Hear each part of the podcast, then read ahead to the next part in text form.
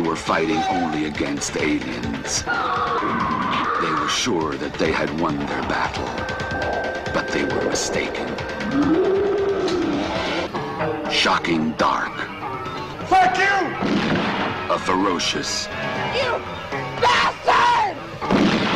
Indestructible. Ruthless Terminator. Bruno Matei.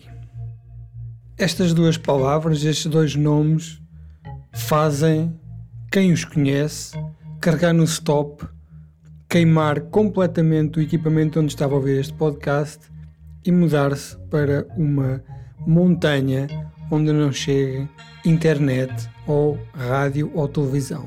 Bruno Matei é um prolífero criador de obras de exploitation italianas, daquelas que tanto amamos, com atores americanos às vezes, outras vezes só com atores italianos e dobrados em inglês para o mercado mundial. E o filme que nos traz hoje aqui chama-se Terminator 2. Sim, de facto, este filme de 1989, que iria receber o título internacional de Shocking Dark, chama-se, em alguns mercados, Terminator 2, porque tentou apanhar ali uma fase antes de estrear o Terminator 2 oficial de James Cameron, de maneira a capitalizar o sucesso do primeiro Terminator, que nos Estados Unidos causou grandes problemas e esteve sem ser lançado durante décadas. Só há cerca de meia dúzia de anos é que os nossos amigos americanos podem comprar legalmente numa loja da sua área de residência este DVD. Ora, Shocking Dark, que se auto-intitula a sequela de Terminator, é um filme que conta a história de um futuro onde a cidade de Veneza está cheia de poluição, ao ponto de se tornar quase impossível viver à superfície. Um dia, numa das suas zonas underground, porque agora tudo é debaixo de terra, naquilo que parece ser uma central elétrica abandonada, existem relatos de que um grupo de pessoas ficou prisioneiro daquilo que parecem ser um grupo de terroristas. E eis que os nossos comandos aparecem. E curiosamente, a primeira impressão que nós temos é que eles são, todos eles, decalcados diretamente, os personagens do Aliens de James Cameron. Têm uma senhora que é super machona e é a melhor guerreira delas todas e que está sempre a envergonhar os homens e pôr em causa a sua masculinidade. Tem um chefe assim mais sério, tem um brincalhão, alguém decalcou diretamente uh, aqueles personagens.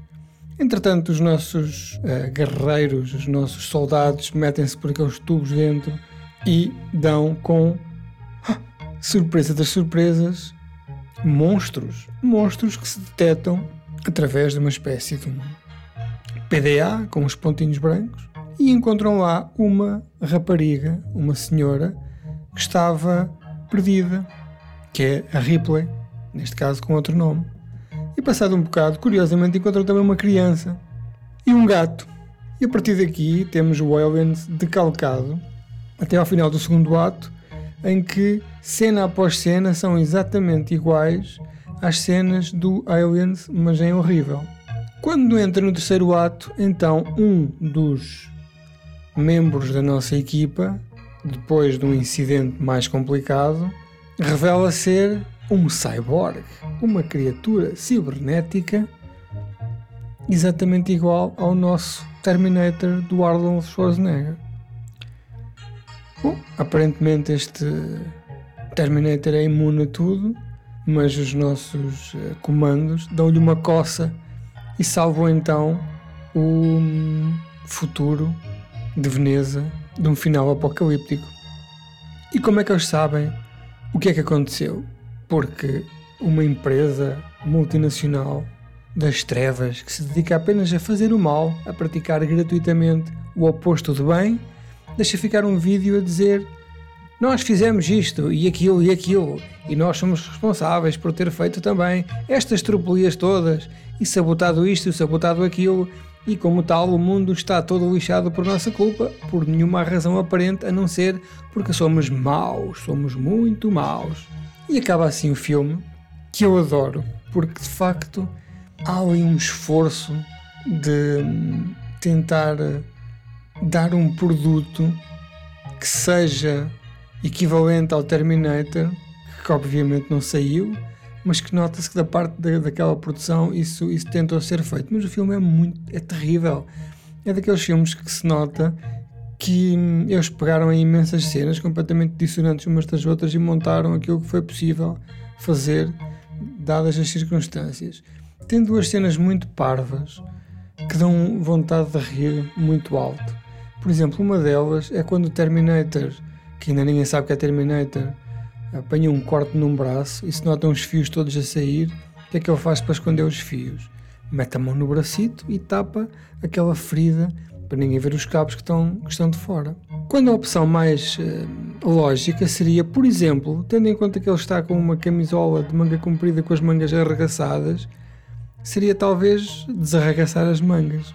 Outra situação também é que logo no início está um senhor ao telefone recebem um telefonema e dizem: Atenção, vais ter que fazer isto, isto, isto, isto, isto e aquilo, compreendes? E o senhor que está do lado de cá do telefone, em vez de dizer que sim ou em vez de falar, não é? tendo em conta que ele está ao telefone com, com outra pessoa, ele apenas abana a cabeça em sinal positivo e do outro lado a outra pessoa diz ok, ou seja, compreende perfeitamente o que aconteceu do lado de cá.